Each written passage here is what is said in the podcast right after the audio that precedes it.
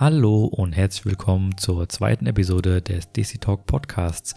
Mein Name ist immer noch Reman und äh, meine Schwester Hinabadi sitzt mir immer noch gegenüber. Hallo.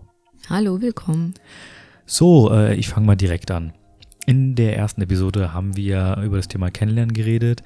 Im zweiten Teil geht es darum, dass sich jetzt das Paar, was sich im ersten Teil kennengelernt hat, sich jetzt entschieden hat, ähm, den Weg zu gehen, zusammenzugehen, egal auf welche Art und Weise die sich kennengelernt haben. Und äh, jetzt geht es halt in großen Schritten Richtung Verlobung und Hochzeit. Und äh, die Frage, die wir uns jetzt beide stellen werden, ist jetzt, wie gut haben sich diese beiden Personen jetzt kennengelernt? Ja, also ich denke, ein wirkliches Kennenlernen ähm, kann gar nicht stattfinden, denn es ist eher ein Zeigen von seiner besten oder schlechtesten Seite, je nachdem, was man mit dem Gegenüber will. Ne? Also wenn man ihn heiraten will, dann zeigt man sich von seiner besten Seite. Und äh, ich denke aber auch, dass in vielen Familien es aber auch kein Problem mehr ist, dass, Paar sich, dass das Paar sich in der Öffentlichkeit zeigt. Es gibt auch Fälle, wo sie gemeinsam zu Freunden gehen oder eingeladen werden bei Freunden und dort schon als Paar quasi auftreten. In anderen Familien sieht man es kritischer, dann ähm, ist es so, dass sich das Paar vielleicht auch heimlich trifft. Ähm, ja, aber ein richtiges äh, Kennenlernen findet oder kann ja nur stattfinden, wenn sie zusammenleben. Ja, und davon abgesehen ist es ja auch so, ähm, dass die beide ja komplett was Neues erleben jetzt miteinander. Weil es kann ja sein, ähm, es ist eine arrangierte Ehe oder die ähm, Paare haben sich jetzt schon länger kennengelernt gehabt, aber jetzt bestreiten die einen Weg, der ja komplett neu für sie ist. Genau, ähm, weil einfach auch vieles äh, also vieles zusammenhängt. Ähm, es sind ja, wie, wir, wie es so schön heißt, ähm, es heiraten nicht nur zwei Personen, sondern zwei Familien. Und äh, dementsprechend ist der Kontakt am Anfang zwischen diesen beiden Familien sehr intensiv. Das lässt danach, wenn das Paar verheiratet ist, ähm, dann beginnt nämlich die gemeinsame Zeit, dann lernen die sich richtig kennen. Ähm, aber am Anfang gibt es viele ja, Berührungspunkte. Ähm, es fängt damit an, dass man gemeinsam Geburtstag feiert oder er sich in Eid einlädt und solche Sachen. Also am Anfang ist ein, ähm, ja, äh, auch ein Kennenlernen der Familien. Okay. Dann haben sie dich jetzt kennengelernt und äh, ich würde sagen, wir gehen mal direkt zum ersten Punkt. Das wäre die Verlobung. Ähm, da würden ja schon die ersten Probleme auftauchen. Richtig, also ich glaube, es gibt bei uns in unserer Desi-Kultur ähm, viele Probleme, die bei der Organisation und Durchführung von Feierlichkeiten stattfinden. Und die würden wir gern mit euch mal durchgehen. Ähm, willst du anfangen, Manni? Ja, kann ich machen. Also ich habe mir jetzt hier notiert gehabt, äh, fangen wir mit dem kleinsten Übel an. Ähm, wie viele Gäste dürfen überhaupt kommen? Oder wie locker oder streng wird überhaupt die Verlobung gefeiert? Darf sie überhaupt groß gefeiert werden? Ähm, und äh, da stellt sich mir die Frage, wenn schon diese ersten kleinen Konflikte aufkommen, ähm, unterstützt sich das Paar jetzt schon gegenseitig oder ist es eher so, dass hier, ähm, jeder seinen Familienteil unterstützen möchte oder vertreten möchte? Ja, ähm, im Endeffekt ist es ja, ich habe ja gesagt, dass zwei Familien zusammenkommen und äh, zwei Familien diese Feierlichkeiten organisieren. Ähm, und da äh, kristallisiert sich auch raus, wie viel Gemeinsamkeiten und Unterschiede haben sie. Und ich denke, dass ähm, wir so viele äh, Feierlichkeiten haben, dass sich das ähm, aus einfach aus äh, Konfliktgründen ähm, man angefangen hat, diese aufzuteilen, dass man zum Beispiel sagt, die Familie der Braut organisiert die Verlobung und die Familie des Mannes organisiert das Nikah, ähm, schrägstrich die standesamtliche Trauung und äh, so akzeptiert man sich quasi nur als Gast und respektiert, wie die Familie des ähm, des Gegenübers sozusagen das Ganze anleitet und angeht, äh, denn man denkt sich ja gut, in meiner Feierlichkeit machen wir es halt so und so. Ja, aber das ist ja schon wieder direkt ein Streitpunkt im Endeffekt. Mit Sicherheit, mit Sicherheit ist es ein Streitpunkt. Ich denke auch, dass nicht nur die Familien zwischen Mann und Frau sich streiten, sondern auch untereinander. Also gehen wir mal davon aus, dass äh, die, ähm, äh, dass, dass die Elternteile äh, natürlich auch Geschwister haben und Familie haben und dass sich da schon die Frage stellt, wie viel Familienmitglieder der Mutter dürfen an der Feierlichkeit teilnehmen und wie viel des Vaters und in, wie intensiv. Also ähm, das ist extrem äh, explosiv. Ja, besonders wenn man halt bedenkt, dass vielleicht das Paar eine andere Vorstellung hat. Und dann kommen jetzt die Eltern, die ja natürlich auch was beitragen möchten und äh, die Hochzeit in Anführungszeichen organisieren. Richtig, also klar, das Paar denkt sich, will man getrennt feiern oder will man zusammen feiern, will man Musik haben oder will man nicht Musik haben. Und da gibt es wiederum wahrscheinlich Konflikte unter Generationen. Ähm, ja, und warum das so ist, das äh, darauf kommen wir ja später nochmal zurück. Wir bleiben jetzt vielleicht erstmal mal dabei zu überlegen, welche Konfliktpunkte es noch gibt. Fällt dir noch was ein? Also für die Verlobung habe ich jetzt ehrlich gesagt nicht so viel, weil ja erst in der Hochzeit viel mehr passiert. Und also mir geht es halt auch hauptsächlich in der Verlobung aufzuzeigen, dass es halt da schon die ersten Probleme einfach gibt. Genau, genau. Ja. Die gibt es mit Sicherheit. Und da äh, ist jetzt die Frage, ähm, übersteht das Paar das, ja, und ähm, überspielt es oder geht es mit einem mulmigen Gefühl jetzt in den nächsten Schritt? Die meisten sagen, schauen wir mal weiter. Ähm, Aber ist das nicht vielleicht schon, schon der Fehler? Wenn man, wenn man, sollte man überhaupt mit so einem Gefühl weitergehen? Wenn es jetzt schon zu Konflikten führt, wenn meine, das nur, an, wenn das ja eben, wenn es nur äußerliche Konflikte sind, die gar nicht das Paar selbst betreffen, ähm, dann ist es irgendwo auch Stück weit normal, weil man ja der Familien die Erlaubnis oder die, die ja, die haben ja quasi eine, mit dem mit dem Entscheidungsprozess sind sie ja involviert und damit hat man denen auch die Möglichkeit gegeben. Ähm, Entscheidungen zu treffen. Das ist richtig, aber trotzdem frage ich mich, in dem Moment, es wird ja so sein, dass jeder trotzdem seine Partei vertreten möchte. Ne? Und wenn man dann die Person vielleicht nicht kennt oder was auch immer, spielt ja eigentlich keine Rolle mehr in dem Moment, ob man jemanden aus Liebe heiratet, den man kannte oder kennt, oder das eine arrangierte Hochzeit ist, sondern es geht ja jetzt darum, dass ja, ich meine, das ist unsere Persönlichkeit. Wir möchten halt die Seite der Familie halt vertreten. Und ähm, das, ja. Und da ist es wichtig, glaube ich, auch, dass die, das Braut und Bräutigam äußern, dass ihnen das nicht gefällt, dass ihnen das, ähm, ja, dass ihnen das gegen den Strich geht, dass sie so viel sich einmischen oder dass es zu Konflikten kommt. Ähm, ich glaube, dass da, dazu müssen sie definitiv stehen und auch äh, die Augen dafür öffnen, inwieweit meine Familie vielleicht übertreibt. Ja, und ähm, ich denke, wenn es wirklich nur äußerliche Konflikte sind, dann ähm, sollte man den Schritt wagen und sagen, okay, ähm, bei der Hochzeit machen wir es anders oder wir lassen es über uns ergehen und machen einfach so weiter, denn lassen wir den, weiß ich nicht, erfüllen wir die Wünsche der Eltern und machen das so, wie sie es wollen. Okay, verstehe. Dann würde ich das so mal stehen lassen im Endeffekt. Wir verbleiben mit dem Gedanken, das Paar hat sich jetzt verlobt, mit einem mulmigen Gefühl, weil es immer wieder zu kleineren Streitigkeiten gab. Die haben es beide überstanden und ähm, jetzt es halt mit großen Schritten Richtung Hochzeit.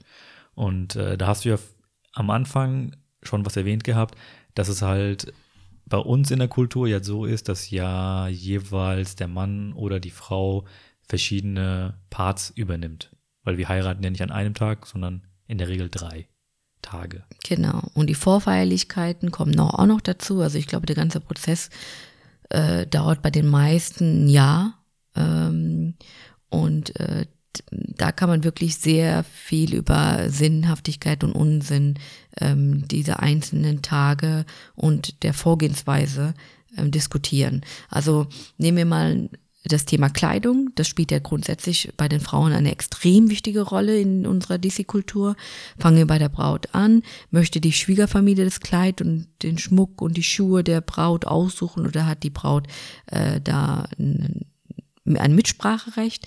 Ähm, es entwickelt sich eine immense Dynamik und ein extremer Druck auch unter den Gästen.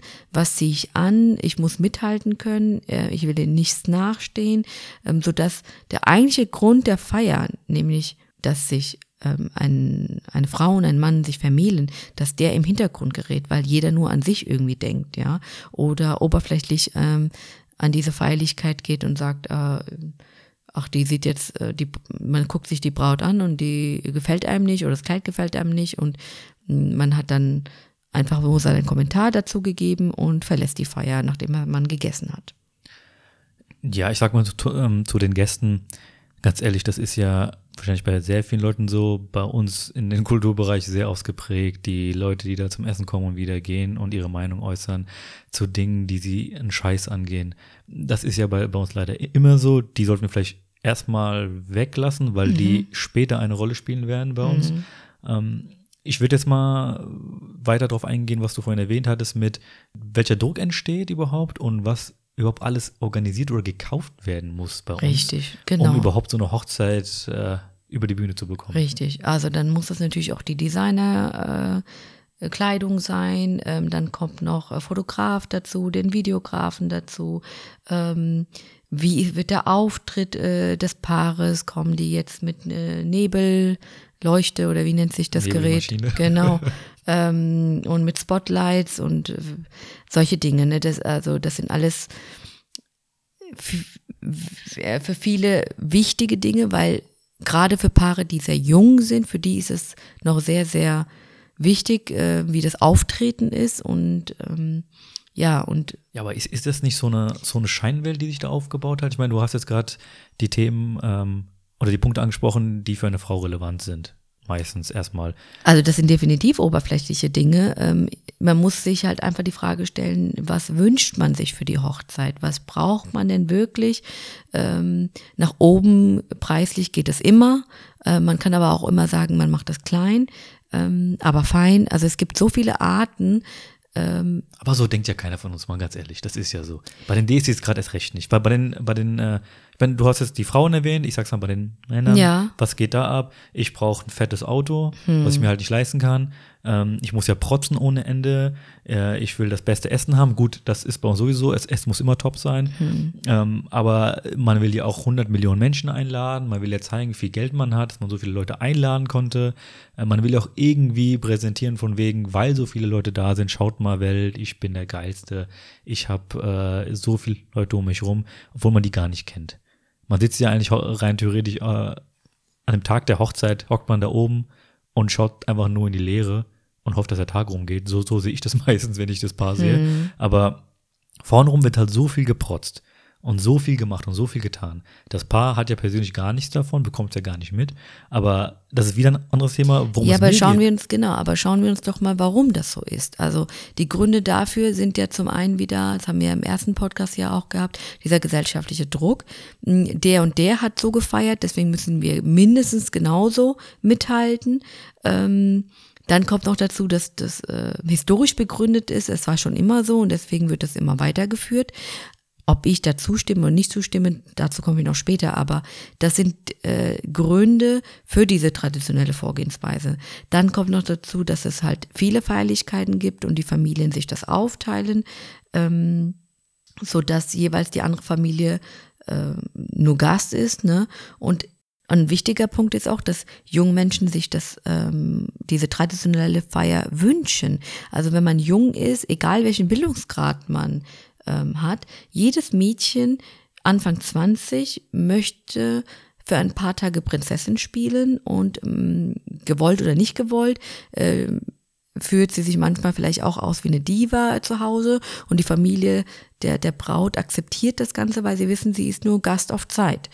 Ähm, und ich denke, wenn man aber später, zehn Jahre, 20 Jahre später, äh, mal nachfragt, möchte keiner mehr so heiraten. Da bin ich mir ziemlich sicher, dass so, wenn man jemand äh, mit, an, mit Mitte 30 oder Mitte 40 fragt, dann würden die definitiv anders heiraten. Darauf wollte ich auch gar nicht hinaus. Also du hast ja vollkommen recht. Es ist ja auch, finde ich, ein gutes Recht von der Frau oder von dem Mann zu sagen, ich möchte eine schöne Hochzeit haben, ich möchte mal Prinzessin sein, das ist mein Tag, ich bin im Mittelpunkt und äh, möchte da eine große und wichtige Rolle spielen. Überhaupt kein Ding. Der Punkt ist aber eigentlich, dass gerade in dem jungen Alter in unserer DC-Kultur. Die Leute ja das alles machen wollen. Und wir hatten das im ersten Podcast erwähnt. Es sind junge Leute, die heiraten. Man möchte finanziell abgesichert sein. Aber diese Hochzeiten und dieses ganze Drumherum, da entsteht ein Kostenberg, den man rein theoretisch, wenn man nicht irgendwie mal gerade äh, im Lotto gewonnen hat, das Geld nicht parat hat. Das heißt, man geht sofort zur Bank, man muss einen Kredit aufnehmen und baut auf Schulden im Endeffekt eine Ehe auf oder man startet eine Ehe mit Schulden. Man denkt natürlich, ja, ich kriege ja Geschenke, ich kriege ja äh, von der Hochzeit da und da was und dann irgendwie rechnet sich das schon. Genau, also absolut hast du da recht. Ich finde das äh, wirklich erschreckend.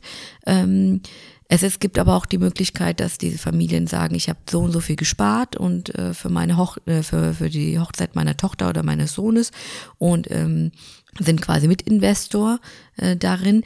Deswegen kommt es aber auch dazu, dass viele sagen, okay, wenn ich mitinvestiere, dann darf ich auch mitentscheiden. Ja, ähm, da hast du äh, klar den Nerv auch getroffen, dass es Schulden gibt, dass äh, Eltern, äh, die vielleicht äh, dieses Geld gut für ihre Rente aufheben hätten können, das ausgeben für ähm, die Braut oder den Bräutigam.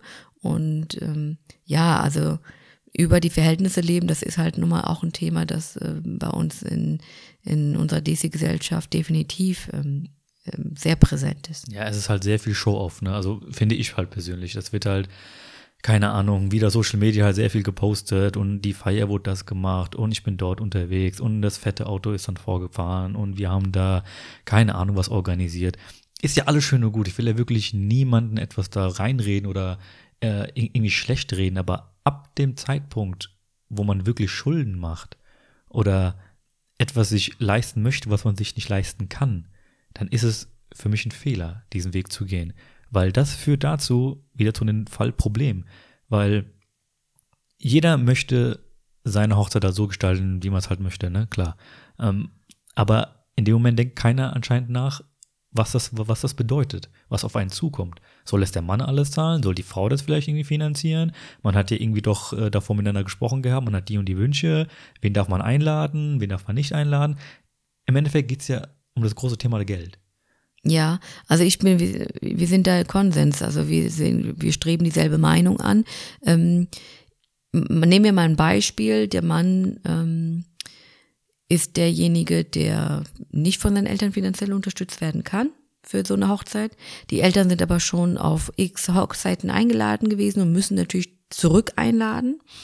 Ähm, und der Mann muss das jetzt quasi finanzieren ich finde, das ist so unvernünftig von den Eltern zu sagen, wir machen es jetzt aber so, weil die anderen uns ja auch eingeladen haben. Deswegen muss die Gästeliste so und so lang sein.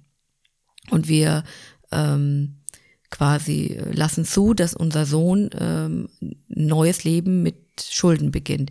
Also da liegt es definitiv auch daran, dass die Eltern ähm, sich von den Traditionen, äh, Traditionen lösen müssen und eigentlich sagen müssen oder gucken müssen, ähm, inwieweit schaden sie ihre, ihr, ihrem Sohn und der Sohn müsste einfach auch den Mund aufmachen. Also es ist ganz, ganz wichtig, dass die jungen Männer auch da äußern, dass sie das nicht stemmen können und auch vielleicht gar nicht stemmen wollen.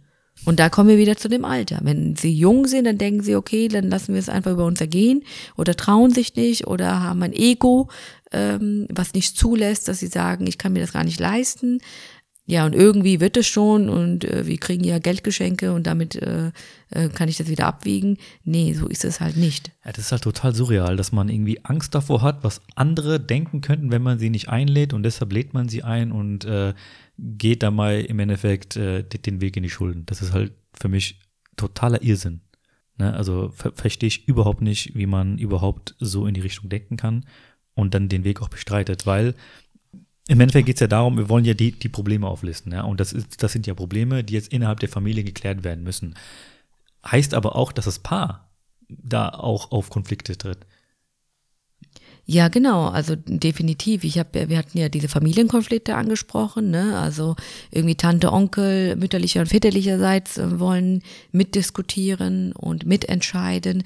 Dann kommt noch dazu, dass man, ja, dass vielleicht die Braut ähm, nicht einverstanden ist, was sie anziehen soll und das nicht aussprechen kann in der zukünftigen Schwiegerfamilie und das dann mit dem Mann ausdiskutiert. Das ist, also es ist extrem konfliktreich und ähm, trotzdem äh, kommt es ja ganz oft zu Ehen. Ne? Also es ist ja nicht so, dass, dass man da schon Cut macht und sagt, nee, ähm, das funktioniert nicht, sondern ähm, es wird ja trotzdem weitergemacht.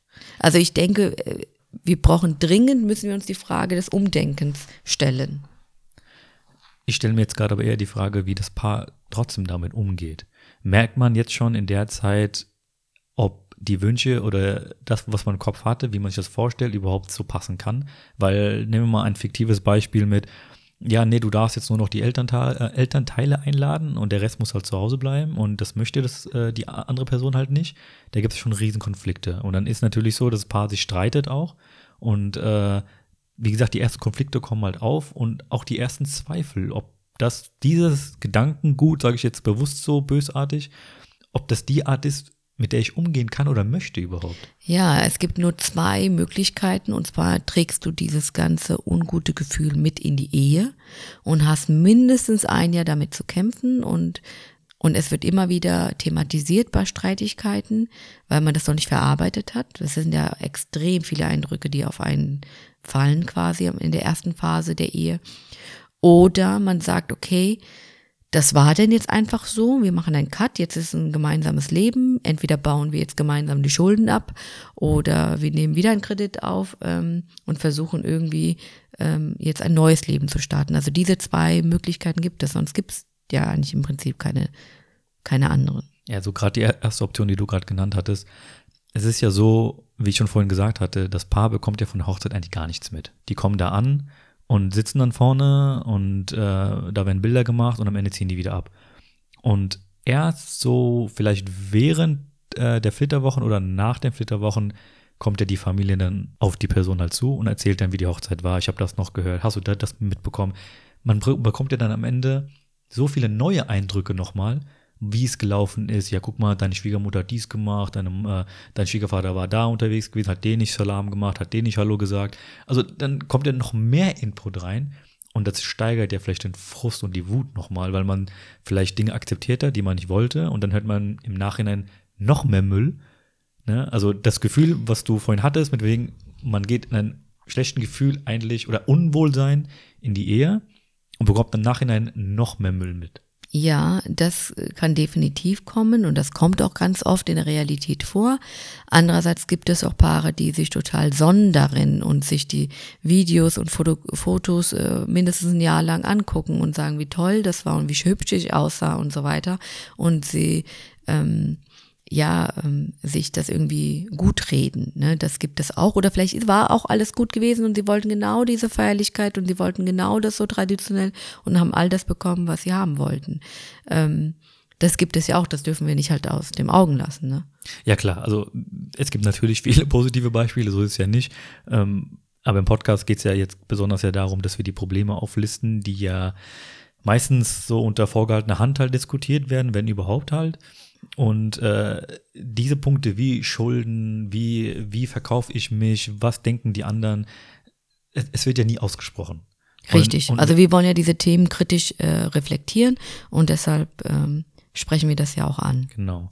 Also wie gesagt, ich sehe das halt so, dass es sehr viele Konfliktpunkte gibt, die wir schon aufgelistet haben und äh, das auch dazu führt, dass die Ehe wirklich stolper, ja, nee, wie kann man es denn direkt sagen?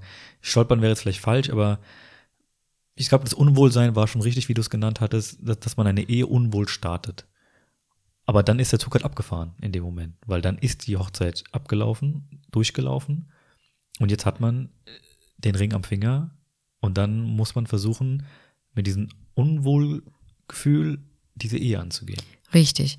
Und damit ähm, muss man aber auch unterscheiden, okay, inwieweit sind es äußere Konflikte gewesen, die von Familie, aus organisatorischen Gründen und so weiter stattgefunden haben und inwieweit ähm, nimmt mein Partner das mit und äh, kann das quasi wieder aufwiegeln. Ne? Also das ist halt ganz wichtig, dass man das unterscheidet zwischen äußeren Konflikten, die man mit in die Ehe nimmt von der Hochzeit und dann aber auch sagt, okay, jetzt äh, startet ein anderes Leben. Können das junge Leute überhaupt? Wenn, wenn das nicht so wäre, dann äh, würden wir ja in den ersten Jahren äh, un, ja, uns, unzählige Scheidungen haben. Das ist ja nicht so. Hm. Ja, also klar, die Scheidungsrate äh, steigt, definitiv. Ähm, aber es ist ja nicht immer so.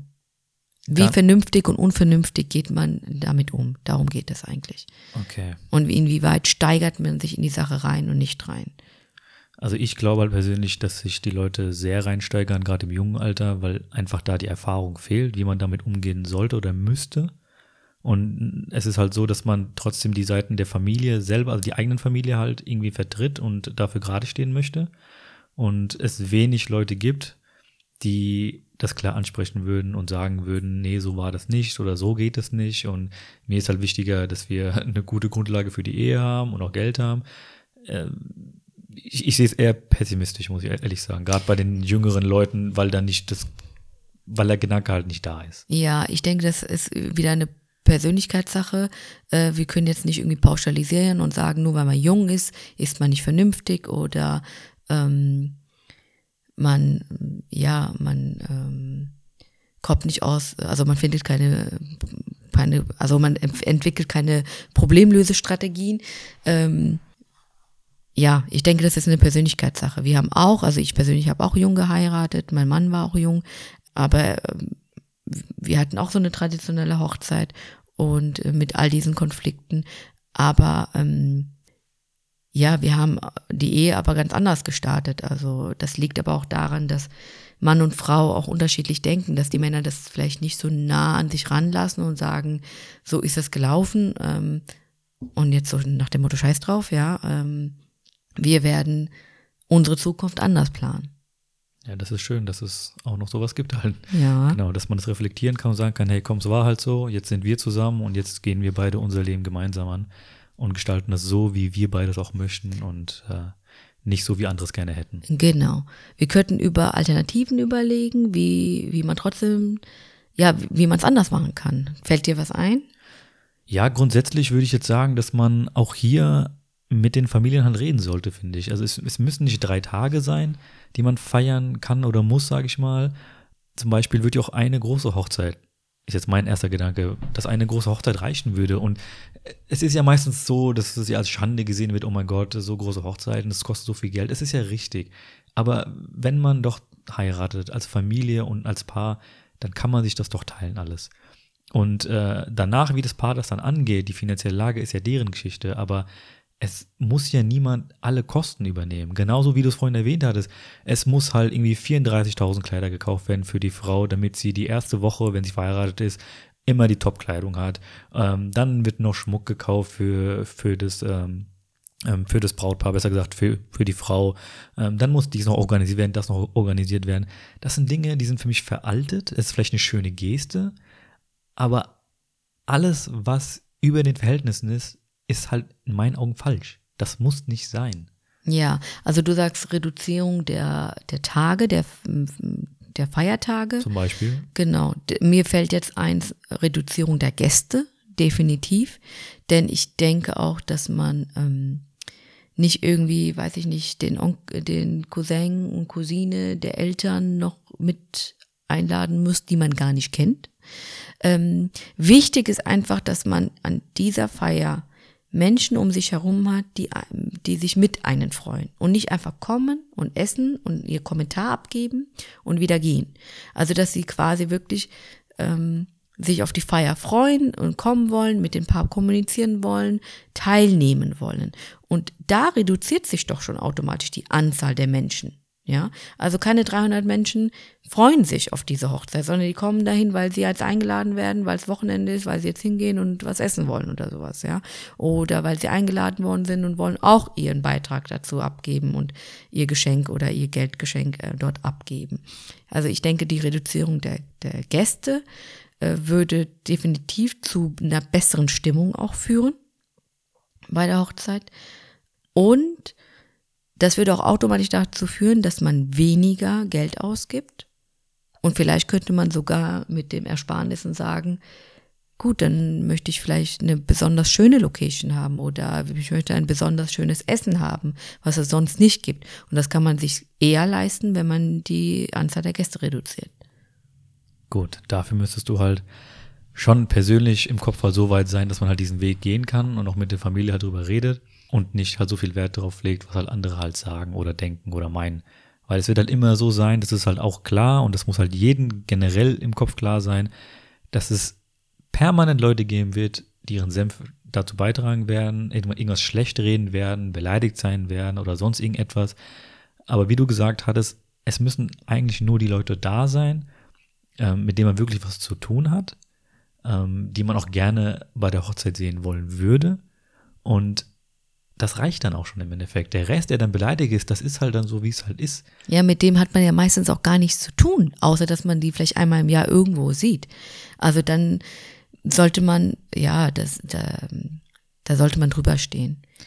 Genau, das ist aber bei uns in den Kulturkreisen halt schwierig, ne? weil es ja dann viel wieder um Respekt geht oder generell dieses Wort Respekt, da kriege ich wieder Kopfschmerzen, weil äh, man kennt die Leute nicht mal und man, man, man meint es auch nicht böse, aber die Leute sind dann direkt beleidigt und du hast mich beleidigt mit deiner Ehre, du hast mich nicht eingeladen. Ich habe dich mal vor 35 Jahren eingeladen, als mein Hund geheiratet hat. Sowas in der Art. Also das ist halt totaler Blödsinn und man sollte in der jetzigen Generation schon so weit denken, dass man sagt, ich hole jetzt die Leute, die mir wichtig sind, auch meiner Mutter vielleicht wichtig sind, meinem Vater wichtig sind, aber nicht wirklich jeden, den man irgendwann auf der Straße getroffen hat. Ja, so ist es ja auch nicht, dass man jeden einlädt, ne? Aber es ist halt, ähm, inwieweit bist du äh, gesellschaftlich und sozial integriert in, in der Gemeinde? Und ähm, ich glaube, da das führt halt zu mehr Gästen, weil wenn irgendwie die Eltern viel ähm, ja sozial unterwegs sind und nicht äh, nur mit der Familie was zu tun haben, dann erweitert sich der Kreis.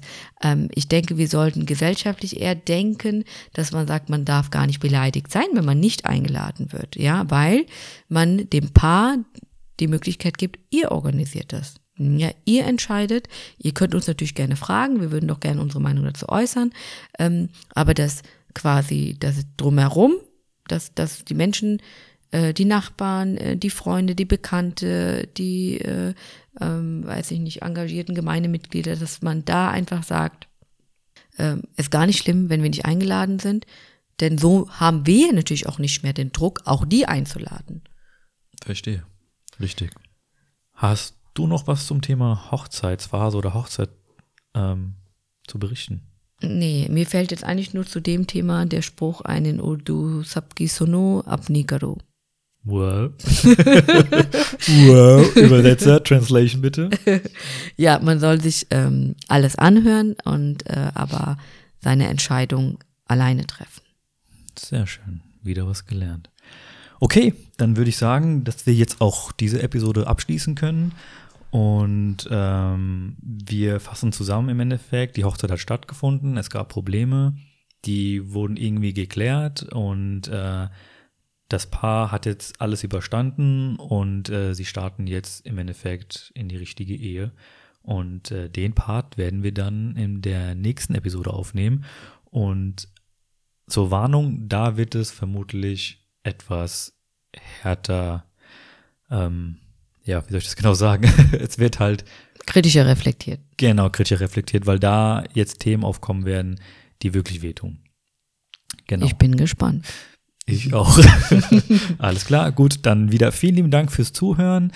Ähm, bei Fragen wieder melden und äh, danke, dass ihr dabei wart. Inabaji, wir sprechen uns später oder einen anderen Tag.